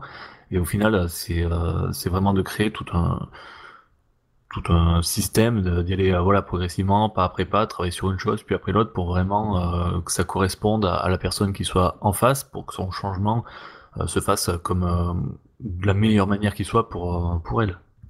Ouais c'est pas aux praticiens de déterminer le rythme du changement de l'autre quoi. C'est pour ça que les guerres de quéquette à combien de séances et travailler en une demi-heure et tout ça. Ok il y a des gens travaillant une demi-heure ça va marcher. Il y a des gens ça marchera pas. Ou alors ce sera un pansement que tu as posé sur le symptôme et puis la structure revient et, ils vont aller voir un autre praticien parce qu'ils ont besoin de temps, d'être écoutés, d'être pris dans leur globalité et pas juste en un problème et un symptôme. Ce qui veut pas dire, attention, que c'est pas parce que tu travailles en demi-heure que tu fais que du pansement, hein, mais c'est euh, c'est pas à toi de déterminer ça. Et du coup, ouais, donc tu laisses euh, tu laisses on va dire ça au, à ton client mais derrière, est-ce que justement, toi, de ton côté, tu as des, des choses, des trucs, des astuces pour accélérer parfois les choses, te dire, ben voilà, je vois euh, où est-ce que ça coince, je vois quelle est la structure à modifier, mais par contre, je vois que en face, bah, la personne, elle, est en train de tourner en rond, elle est en train de un petit peu de me mener en bateau, elle, elle cherche des, euh, des, des, des excuses et derrière de ressentir qu'au final ces excuses elles, elles, sont déjà prêtes à, à exploser, à, sauter, et du coup de mettre un petit coup de pouce. Donc encore une fois, tu vas pas, je comprends tout à fait que tu ne forces pas les choses pour éviter de, bloquer la situation, mais est-ce que des fois, voilà, tu, tu viens pousser un petit peu la chose en disant, tiens, bah toi, je te sens bien, euh, je vais te mettre, euh, voilà, je vais pas te mettre une claque, mais je vais juste te faire une tape sur l'épaule pour quand même que tu puisses euh, un petit peu être stimulé et pourquoi pas de, de passer d'un mode passif à actif. pour essayer d'accélérer ou de ouais d'améliorer les choses pour pour la personne en face. Ouais, tout le temps. C'est-à-dire que je fais la différence entre le rythme du changement de l'autre et euh, de laisser passer plein de trucs. Moi, je dis tout ce que je ressens. C'est-à-dire, si je sens que la personne me balade, je vais lui dire. Ouais, effectivement, et ça, c'est, peut-être quelque chose qui, euh, bah, qui est assez complexe, parce que c'est vrai que euh, je sais pas si, si c'est ouais, si c'est personnel ou autre, mais c'est vrai que des fois, parfois, euh, de dire quelque chose d'un petit peu, euh, de piquer un petit peu la personne au vif, ça peut, on a l'impression de d'aller peut-être blesser la personne, pas forcément la blesser, mais euh, d'être un petit peu agressif. Et après, c'est c'est peut-être pas donné à tous les praticiens justement d'arriver à les à aller faire ça d'une manière assez naturelle. C'est là que le travail personnel et la supervision comme praticien est fondamental. Hein. C'est que je pense que tu es agressif que quand tu le prends pour toi comme praticien. C'est-à-dire, ah, putain, l'autre, elle me balade, non mais pour qui elle me prend, et puis machin, et puis elle me fait perdre mon temps, j'ai autre chose à foutre. Alors que moi, non, pas du tout. Je veux dire, la personne me balade, je sais que c'est sa structure qui est en jeu, elle le fait pas exprès. C'est pas levé le matin en disant, bon, je vais aller venir voir Laurent Bertin, puis je vais le balader pendant une heure, comme ça je vais pas changer. C'est pas un choix chez elle. C'est un automatisme. C'est sa structure qui est à jour. Donc moi, je le vois comme je mets votre structure à jour, et on en parle. Si t'as pas envie de la changer aujourd'hui, eh ben, tu reviens voir quand t'es prêt. Mais on en a parlé. Et tu vois, avec des gens comme ça qui me baladent, je leur dire, vous faites ça souvent? J'y quoi? Eh ben, pas vouloir aller là où il y aurait peut-être besoin d'aller, me balader. Quand je vous dis un truc, vous me dites oui, mais machin, vous remettez tout en question ce que je dis. Pourquoi pas hein, Mais vous savez, moi, à la fin de la journée, ça va. On est là pour vous aujourd'hui. Et vous faites ça souvent, vous avez fait déjà ça avec les praticiens que vous avez vus avant, tout ça, puis après vous dites, ouais, mais machin, de toute façon, il était pas bien et tout? Et les gens, ils disent, à chaque fois, ils disent, ouais, non, c'est vrai. Et je dis, ok, et là, vous avez le choix. C'est ok que vous soyez comme ça. moi, ça m'est égal. Moi, je suis là pour vous. Voilà, peut-être besoin de vous sentir en confiance, en sécurité. S'il faut qu'on parle une heure, qu'on discute et tout ça, et qu'on parle pas de votre changement, pas de problème. C'est vous qui décidez à ce moment-là. Mais si vous venez pour me balader, pour croire que vous me baladez, et tout ça, et pas vouloir y aller, et pour plein de raisons de vous raconter que vous n'avez pas besoin d'aide, que vous n'avez pas besoin de changement, que c'est jamais vous le problème et tout ça, Ok, ce qui va se passer, c'est qu'on va rien faire, ça va pas marcher, vous allez voir un autre praticien, vous allez dire que ça va pas marché avant, et puis ça va continuer comme ça tout le reste de votre vie. Est-ce que c'est ça que vous voulez? Les gens disent non. Je dis ok, maintenant le deal c'est juste on est vrai tous les deux. quand je ressens un truc, je vous le dis, et quand vous ressentez un truc, que ça vous parle, que ça vous parle pas, que ce que vous ressentez tout ça, vous me le dites. Si on est dans une relation de vrai à vrai, on va pouvoir avancer. Si on est dans une relation euh, de je te balade, je te mens, et moi je dis pas ce que je ressens parce que j'ai peur de vous faire du mal et machin, on va pas avancer. Et ça change complètement le rapport. Les gens, t'as l'impression d'avoir une autre personne en face de toi. Ouais, c'est ça, c'est vraiment une, histoire de, rapport, euh, j'allais dire peut-être même de confiance derrière, de, vraiment créer quelque chose de, fort pour que la personne puisse euh, te suivre de la même manière que toi tu vas la suivre dans, par rapport à ce qu'elle t'amène. Ouais, il y, a de résistance chez le sujet que s'il y a force appliquée par le praticien. C'est-à-dire que mon sujet va me résister que si moi je veux passer en force. moi je fais pas ça. Par contre, il y a une énorme différence entre vouloir passer en force et se laisser balader. Moi je leur dis, je vous vois. Je vous vois, voilà, c'est tout. J'ai dit juste ça, je vous ai vu. Et quand tu mets à jour ce qui se joue, les gens arrêtent. Ouais, donc ça demande quand même un sacré, euh, une sacrée gymnastique euh, mentale effectivement pour euh, arriver à mettre le doigt. Et c'est là où on en revient effectivement sur toutes ces, ces structures et peut-être sur le, le manque de, de, formation de, des praticiens en général. Parce que même avec, je pense même avec 20 ans de pratique, si t'as pas un petit peu lu, si tu t'es pas renseigné, si t'as pas eu effectivement de supervision, euh, si t'as pas discuté avec d'autres personnes, euh, ou même avec peut-être d'autres métiers, peut-être des psys ou autres, effectivement c'est des choses, je pense au bout de 20 ans, même si tu arrives peut-être à les sentir, ça doit être très compliqué d'arriver à y mettre le doigt dessus euh, facilement. Oui et non. Après, euh, pour moi, ça revient vraiment à un travail personnel comme praticien parce que c'est d'être vrai, de faire confiance à ce que tu ressens. Mais le problème dans ce que tu ressens, c'est que si t'as jamais bossé sur toi et que tu sais pas un petit peu comment ça marche et que tu fais pas la différence entre ton ressenti projectif et ce que tu perçois de l'autre, tu vas être à côté à chaque fois et être hyper projectif. Ce qu'on voit en formation, et d'ailleurs c'est pour ça que dans beaucoup de formations, on va parler de la projection, on va interdire entre guillemets aux gens de, dire des mots qui n'ont pas été dits, etc. Parce que sinon, c'est la porte ouverte à ah oui mais c'est mon intuition, ah oui mais c'est mon ressenti. Ouais non mais là c'est pas ton intuition et ton ressenti, c'est ta projection.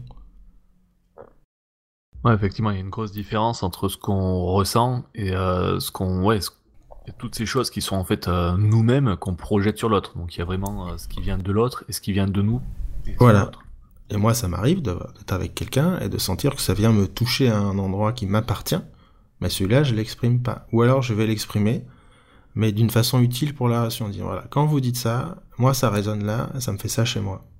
Qu'est-ce que vous en pensez? Et Donc, on est dans une relation systémique et on n'est pas dans un, euh, moi, j'ai pas de problème et je sais et tout ça. Et je le partage. Et très souvent, ça crée un truc. Et dire, c'est marrant, parce que ce que vous me dites, c'est ce que ma femme me dit. Et vous venez pourquoi? Premier problème de couple. Ok, donc la résonance que vous, que vous générez chez moi est aussi chez votre femme. Donc, euh, qu'est-ce qu'il y a chez vous qui fait qu'il y a cette résonance chez l'autre?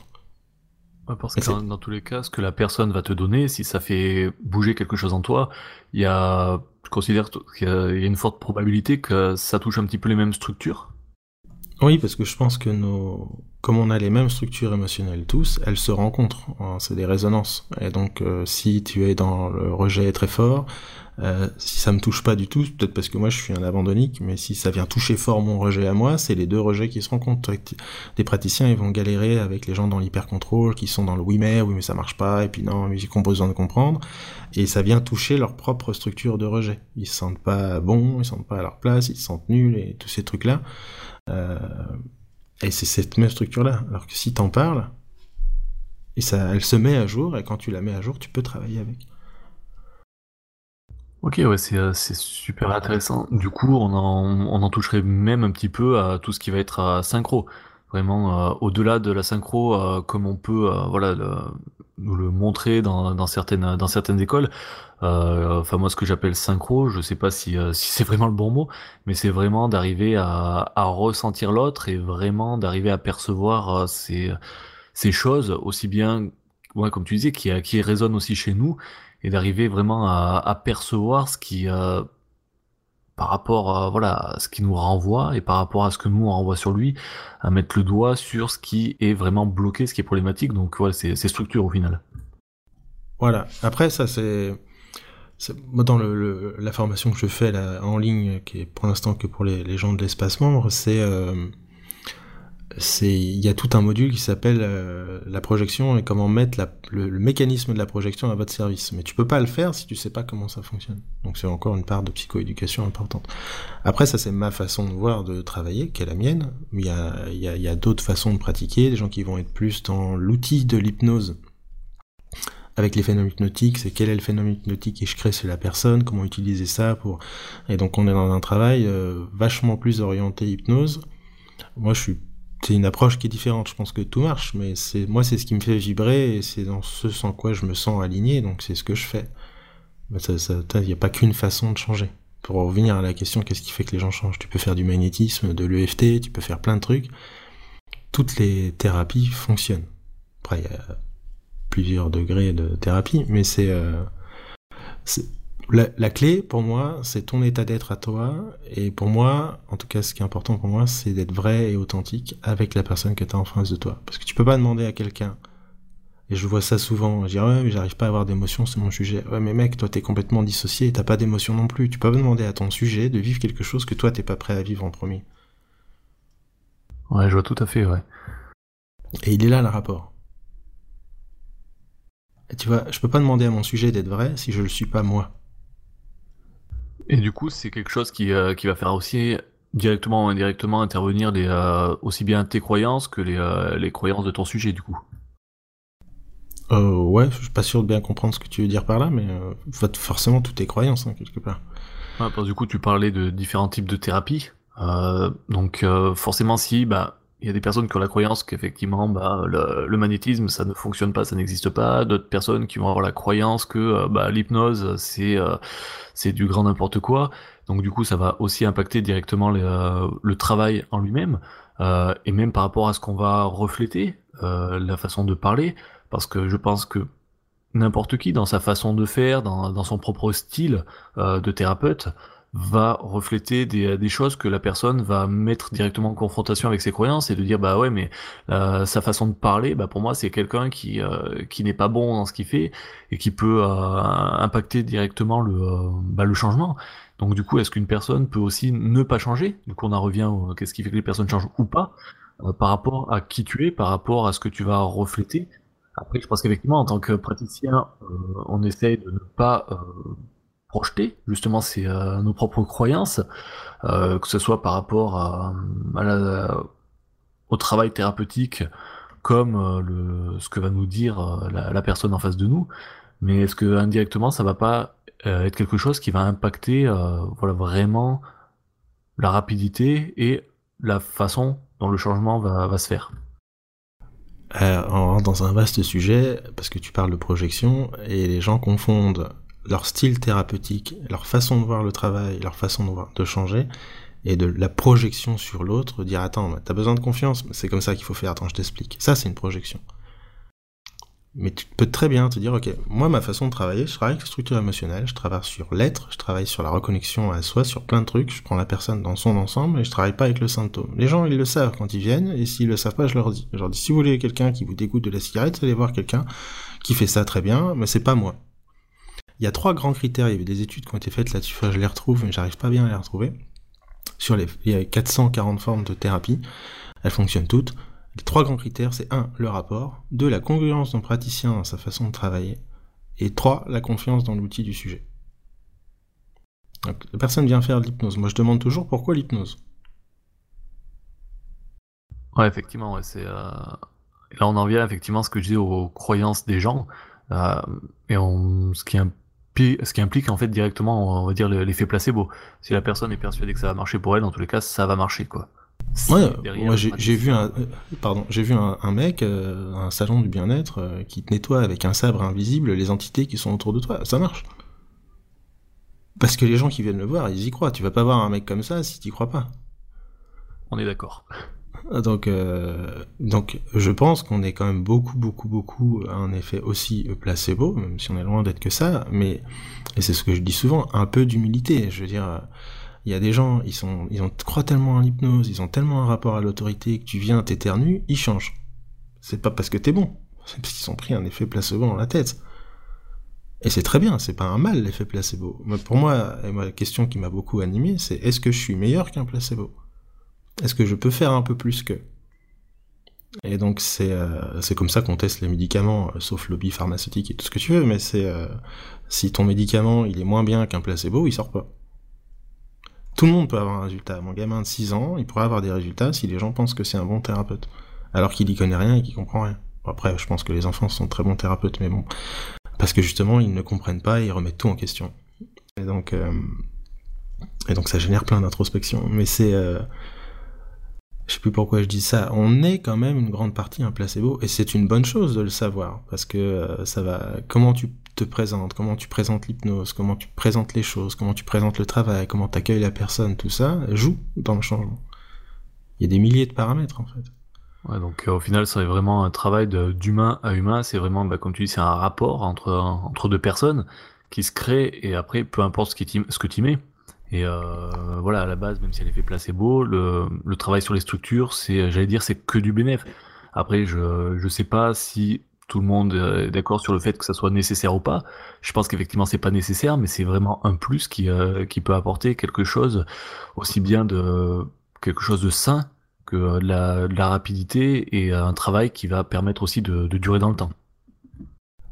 Ouais, moi je pense que tout fonctionne et, c'est un, des défauts que j'ai, c'est que je suis super curieux. Je vois quelqu'un qui fait de l'EFT et je vois que c'est super efficace. Je me dis putain génial, euh, comment tu fais? Vas-y, apprends-moi. Je vois quelqu'un qui fait de l'énergétique, magnétisme, ça fonctionne aussi. Je dis bah tiens, qu'est-ce qui se passe? Comment ça marche? Et donc tu te retrouves avec plein d'outils différents et à un moment donné tu, tu finis par euh, par t'aligner avec ce qui te parle à toi. Donc c'est forcément projectif à un endroit. Mais si t'es pas aligné dans ta façon de travailler, ça marchera pas. Tu peux pas demander à quelqu'un qui a la même vision que moi de travailler euh, en induction très rapide, en suggestion et maintenant vous êtes non fumeur. Enfin, je caricature volontairement, hein, mais euh, euh, parce que ce sera pas aligné avec ses valeurs, avec qui il est vraiment et son fonctionnement. Donc ce sera pas congruent. Mais du coup, qu'est-ce qui fait que d'être aligné ou pas va faire que le travail va va pouvoir durer, va être vraiment efficace? Ah, ça, ça va vachement dépendre. Après, moi, je te réponds sur mes croyances. Je pense que si tu travailles pas sur les structures émotionnelles, tu t'es jamais, tu peux pas être. Euh, euh, c'est un peu la loterie, quoi. Tu sais pas sur quoi t'as bossé. Ok, ouais, donc ouais, comme tu dis, ouais, c'est euh, des croyances. Après, c'est que je pense c'est des croyances que je partage aussi. Euh, du coup, scientifiquement, aujourd'hui, par rapport à ces changements, par rapport à ces structures, même par rapport aux changements euh, structurels du cerveau, euh, toi, de ton côté, est-ce que tu as, eu l'occasion de, de, faire des recherches, d'avoir des informations de, Est-ce qu'il y a des choses que ouais, qu'on sait aujourd'hui et euh, on sait pourquoi l'hypnose fonctionne, on sait comment ça fonctionne? Est-ce que par rapport à ça, ces structures, on a des choses un petit peu plus euh, poussées, un petit peu plus scientifiques, tout simplement? Je suis loin d'être un expert sur le sujet, même si je me suis pas mal intéressé aux neurosciences, mais euh, je pense, euh, pour ceux que ça intéresse, euh, je fais un petit peu de pub pour nos collègues de l'Arche là qui font le, le cours de neurosciences en ligne, avec des grands ponts de la recherche en neurosciences. Je pense que c'est vachement intéressant pour ceux que ça intéresse. Après oui, il y a, plein plein de trucs, mais euh, bah, déjà le cerveau, t'as l'amidale. L'amidale, c'est l'instinct de survie. Des fois, il bug, ça peut générer des phobies, ça peut générer des peurs à l'excès. Et là, il n'y a pas besoin forcément. C'est ça aussi que je voulais évoquer, c'est que des fois, il n'y a pas besoin de prendre la personne dans son ensemble. Ça, c'est de voir quel est le problème. Si la structure, c'est ton amidale un jour qui a déconné, t'étais dans un ascenseur, les freins ont lâché, t'as eu peur de mourir, et tac, ton cerveau a créé une phobie de l'ascenseur à cause d'un trauma qui est comme ça, c'est une mécanique du cerveau. T'as pas besoin de faire de déo pendant 3 heures, tu pars, tu fais un protocole de nettoyage qui, qui recalibre euh, le, le, trauma le micro-trauma à cet endroit-là dans le cerveau et roule ma poule, tu vois. Euh, moi, moi, ça, c'est le genre de truc qui m'intéresse pas parce que c'est pas ce qui me fait vibrer. Moi, ce qui me fait vibrer, c'est quand on est dans l'humain, la, connaissance de soi, le développement personnel, l'intelligence émotionnelle. C'est ça qui m'anime, moi, quand je, quand je fais des séances. Ces gens-là, quand c'est ça la demande, je peux le faire, mais c'est pas, c'est pas ce qui m'éclate. Et donc, euh, après, sur les neurosciences, peut il y a le deuxième cerveau, il y a l'estomac, il, il, y a les trois cerveaux avec le cœur, il y a pas mal de choses comme ça, et puis il y a plein, plein, plein, plein d'autres sujets. Après, il y a un vaste débat sur l'état d'hypnose, mais le problème, c'est que les recherches qui se font souvent sur l'état d'hypnose, comme c'est des recherches scientifiques, il faut que quand tu fais une étude, ce soit assez protocolaire, et donc euh, la plupart des études qu'on a pu retrouver sur l'hypnose, elles sont. Euh, il y a un livre qui est assez c'est un gros pavé, c'est en anglais, qui s'appelle The Oxford, euh, Handbook, euh, Oxford Handbook of Hypnosis. Il y a plein plein d'études là-dessus. Mais le problème, c'est que comme tu es obligé d'appliquer un protocole, tu appliques un peu toujours la même induction aux mêmes personnes. Et tout le monde rentre pas forcément de la même façon dans un état d'hypnose. je pense qu'on est déjà quelque part dans un état d'hypnose. Il y a le travail de Wolinski qui est hyper intéressant sur les, les trans naturelles qu'on a déjà, etc. Et donc il y a des ces protocoles-là vont, vont fausser quelque part l'étude, parce que comme on est dans l'humain, on est dans l'impalpable à certains endroits, et, et appliquer un script à tout le monde va pas forcément euh, donner des résultats intéressants. Ouais, je comprends tout à fait, ouais, effectivement. C'est essayer d'appliquer quelque chose de carré sur, sur quelque chose de, qui a une forme changeante et mouvante, effectivement. En fonction du temps, de la température et de la lune, dans tous les cas, on n'arrivera jamais au même résultat. Ouais, et puis t'as, t'as, tu as tous les enjeux de systémie, de, et qui sont liés à des structures émotionnelles. Je reprends l'exemple du début sur l'abandonique, la personne peut changer avec toi, et puis euh, ça va se terminer à la fin de la thérapie, parce que sa structure va se remettre à jour, parce qu'elle est t'es plus venu, t'es plus, tu fais plus partie de la solution du problème. Et ça, euh, à moins de le savoir, euh, tu le vois pas, quoi. On est vraiment dans le travail de l'humain. Ok, ben nickel. Bah franchement, euh, il y a plein plein de, bonnes choses. C'est super intéressant. franchement, ouais, il y a, de quoi, il y a de quoi prendre. Il y a, de quoi encore beaucoup évoluer. Et je pense que même au-delà de tout ça, il y a encore beaucoup beaucoup de choses qu'on ignore. Mais c'est vrai que là, ça ouvre déjà euh, énormément de portes, euh, rien que pour pouvoir évoluer personnellement par rapport à sa propre pratique. Ouais, moi, un truc qui m'a vachement aidé et que je conseille à tout le monde et à tous les stagiaires que je croise de faire, c'est de choisir une induction et un protocole et de faire le même avec tout le monde pendant au moins une quinzaine de séances, quelle que soit la demande. Et tu te rends compte que ça marche tout le temps c'est pas le protocole, c'est pas l'induction qui fait la différence, c'est ce que tu vas mettre dedans. Et donc, ça te fait travailler indirectement sur ta relation avec l'autre. T'es plus dans le praticien qui est centré sur lui, en train de se dire oh mon dieu bon j'ai telle problématique en face de moi, quel protocole je vais utiliser, oh là là il fonctionne comme ça, il est dans le contrôle, je vais lui faire une induction par suturation et puis un truc machin. Ça sert à rien tout ça en fait. Hein tu peux faire la même induction à tout le monde et le même protocole à tout le monde, c'est ce que tu vas mettre dedans et dans la relation, dans le rapport et dans le travail avec l'humain qui est en face de toi, qui va se passer quelque chose. Et quand tu fais ça et que tu te rends compte que tout marche avec tout, tu dis putain mais il y a autre chose en fait. Et c'est là que tu commences à t'intéresser à cette autre chose là. Ouais, effectivement, c'est euh, peu importe euh, l'outil et la méthode, euh, dans tous les cas, ce qui est important, c'est c'est ce qu'il y a derrière et ce que toi tu donnes à l'autre et comment l'autre t'accueille et, et s'autorise à accepter de, de, pouvoir changer tout simplement. Ouais, je, je m'auto-recade sur le ça sert à rien, c'est-à-dire que c'est ça sert à rien dans le sens c'est pas la priorité, je pense. Euh, dans l'accompagnement. Mais ça veut pas dire que c'est pas utile d'avoir plusieurs inductions sous le coude, plusieurs protocoles, parce qu'un protocole c'est une histoire qu'on raconte à quelqu'un. Donc si l'histoire qu'on raconte à quelqu'un, elle est plus adaptée en histoire régressive, tu vas faire une régression. Si elle est plus adaptée avec un, de la modélisation, un changement de comportement, parce que c'est comme ça que parle la personne, tu vas raconter cette histoire du changement comme ça. Donc c'est utile d'avoir plein de panels techniques mais ce n'est pas la question prioritaire qu'on devrait se poser euh, dans la pratique. En tout cas, je pense pas au début, parce que ça fait trop de choses à penser. Un jeune praticien qui a fait des écoles euh, euh, assez standards, où on voit les métaprogrammes, la synchro, le rapport, plusieurs protocoles, plusieurs inductions, t'imagines ce qu'il a dans sa tête, peut-être que toi tu l'as traversé, en tout cas moi c'était mon cas, euh, au début d'une séance. Oh, putain, oula, alors c'est quoi ces métaprogrammes? Mon dieu, alors c'est quoi les étapes de la DO Et puis ensuite, euh, quelle induction je vais faire? Attends, parce qu'il est en métaprogramme machin, donc je vais faire l'induction bidule. Et puis derrière, il m'a dit ça, donc faut que je fasse tel protocole. Enfin, t'es en tri sur toi en permanence pendant toute la séance. Et donc de s'en imposer te permet de sortir de ce tri sur toi. Euh, de cette d'être centré sur soi en fait hein, euh, comme praticien et d'être vraiment avec l'autre parce que tu t'es enlevé plein de paramètres. Bah effectivement, c'est vrai qu'au début de la pratique, on est tous un petit peu comme ça. Après, je pense que j'ai eu la chance d'être assez feignant pour euh, justement arrêter très rapidement de, de, me poser ce genre de questions et de laisser euh, venir les choses un petit peu plus naturellement. Après, c'est vrai que il y a, je pense qu'il y a eu vraiment deux, trois grosses étapes. C'est la première, effectivement, où on est très scolaire. La seconde, c'est où tu lâches un petit peu prise parce que tu te rends compte mais déjà que c'est fatigant, que c'est usant et que quand tu fais, euh, même au début, de la, au début de la pratique, quand même tu as 4 ou 5 euh, clients par jour, tu euh, t'en sors, tu es, complètement usé parce que tu as, utilisé ton cerveau pour réfléchir à des choses qui au final peut-être pas si utiles que ça. Et après, je pense que vraiment, tu as une autre étape où euh, tu vas revenir un petit peu à ce côté un petit peu plus scolaire, mais totalement différent. C'est-à-dire effectivement de choisir peut-être une induction en fonction bah, euh, de la structure de la personne. Se dire bah, si elle est, euh, dans le contrôle, si on voit que y a, ou alors si voilà si elle est abandonnée, peut-être qu'on va lui proposer quelque chose qui va euh, permettre déjà de suggérer ou de présupposer qu'un changement. Euh, donc après c'est des choses je trouve qui viennent assez naturellement où on se pose pas forcément la question, mais euh, c'est vrai que euh, au début ouais, on passe tous par se poser beaucoup beaucoup trop de questions, alors qu'au final ouais là les inductions, il y en a beaucoup que, que j'ai appris, que j'ai depuis que j'ai eu mon, mon diplôme de, de, praticien, je les ai jamais utilisés.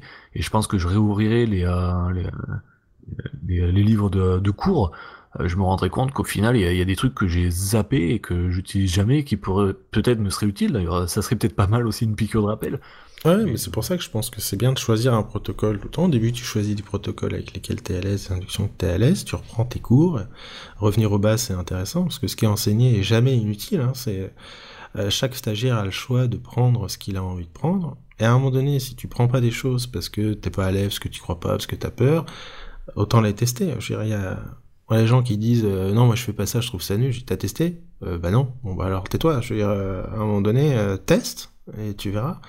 Et t'apprends plein plein plein de trucs. Moi au début j'étais pas à l'aise avec la régression, j'en faisais jamais, donc j'ai commencé avec les choses avec lesquelles j'étais à l'aise. Et aujourd'hui je travaille quasiment que, euh, enfin c'est une grosse part de mon travail passe par la par le, travail régressif parce que c'est ma façon de, de, voir les choses, mais euh, je trouve ça chouette de faire un travail comme ça. Et tout peut fonctionner aussi avec ça. Donc ça m'a appris plein de trucs et ça m'a changé plein de points de vue. Et sur Facebook, on retrouve souvent ça. Tu vas tout de suite être dans le rejet de ce qui est, ce qui est fait par l'autre, au lieu de se dire tiens, c'est marrant, c'est pour lui ça marche. Qu'est-ce que je peux apprendre de ce que lui il fait? T'es pas obligé d'adhérer, mais tu peux te poser la question, ce qui est intéressant dedans. Après, ça impacte aussi beaucoup de ses propres croyances. C'est euh, des personnes qui se disent euh, très cartésiennes et qui vont voilà rejeter tout ce qui va être un petit peu euh, on voit certains types d'hypnose euh, où effectivement on est peut-être plus dans les euh, dans la croyance alors religieuse ou je sais pas exactement parce que je connais pas forcément ce type de d'hypnose là je suis resté vraiment sur sur l'ericksonien un peu d'elmanien pourquoi pas. Mais c'est vrai que parfois c'est ça peut toucher un petit peu nos des croyances un petit peu plus profondes et on s'autorise pas à aller euh, chercher, à aller titiller. Après, c'est vrai que, comme tu disais tout à l'heure, euh, par rapport à l'EFT ou par rapport au magnétisme, quand on s'autorise à, à, ouvrir son panel de, de savoir, si je peux appeler ça comme ça, euh, on se rend compte qu'il y, y, y, a à apprendre de partout. Donc c'est super intéressant et de continuer jour après jour. Et c'est pour ça aussi que les questions sur, sur Facebook sont super intéressantes, c'est de se remettre en question, d'aller chercher plus loin et de prendre même dans les croyances des gens, même si elles sont pas partagées, de se dire qu'il y, y, a du monde partout et que si des personnes y ont pensé, ont essayé et qu'ils ont eu du résultat, bah pourquoi pas? C'est vrai que se dire que bah au final, euh, même si on sait des choses, on sait pas forcément tout et que tant qu'on n'aura pas quelque chose de, euh, de, ferme, de définitive avec des euh, voilà des certificats qui nous disent bah voilà ça fonctionne comme ça si vous voulez que ça soit, enfin même des certificats, je sais pas s'ils y arriveront un jour, vu qu'encore une fois ça reste de l'humain mais de se dire ben voilà ça ça fonctionne plus. Euh, voilà c'est important je pense de continuer à évoluer et que c'est un, un, apprentissage constant et, et non-stop. Moi puis même la science a ses propres projections. C'est à dire que à un moment donné tu t'en sors plus. Au début j'étais pas j'ai une approche qui peut être très spirituelle aussi euh, mais qui est jamais imposée et souvent très pragmatique et très euh, très concrète euh, centrée sur l'humain et pas le truc perchouille on est tous des bisounours en train de se tenir la main autour d'un arbre mais c'est euh, j'en parle pas beaucoup, mais elle est présente. Mais c'est pareil, c'est moi j'ai quelqu'un de très cartésien en face, je vais être très cartésien. Euh, t'as quelqu'un qui croit aux anges et à l'univers et qui est machin. Est-ce que ça lui pose problème? Est-ce que c'est une fuite de la réalité de l'humain? Je me pose toujours la même question. Est-ce que ça lui sert? J'ai pas à juger. J'ai juste à me questionner, savoir si ça pose problème ou pas. Ouais, donc c'est ça, c'est euh, faut être vraiment euh, adaptatif, voilà, à toute personne, quoi pour prendre un autre exemple qui n'est pas la spiritualité, les jeux vidéo, moi je peux, jouer euh, beaucoup, enfin j'étais un gros hardcore gamer, est-ce que c'est... Euh, et il y a plein de gens qui sont projectifs, ah oui tu joues beaucoup, hein, la télé c'est pas bien, il vaut mieux lire un livre, ok, qui dit ça? Et donc c'est... Euh, est-ce que c'est ta propre projection de ta vision du monde, et pour coup les gens le font souvent et s'en rendent pas compte, ou est-ce que tu pars vraiment du monde de l'autre, on dit ok, à quoi ça te sert?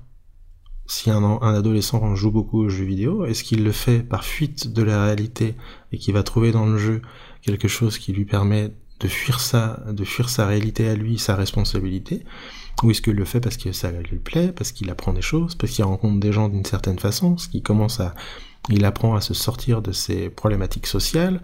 Toi, qu'est-ce qui est utile dedans? Qu'est-ce qui ne l'est pas? Qu'est-ce qui pose problème et qu'est-ce qui n'en pose pas? Mais ça, c'est pas à toi de le décider. C'est pour ça que moi, je pose souvent pas mal de questions. Ouais, du coup, souvent les, euh, les gens vont aussi être euh, fortement suggérés par, euh, par toutes les affaires de société. je pense là, voilà, tu prends l'exemple du jeu vidéo.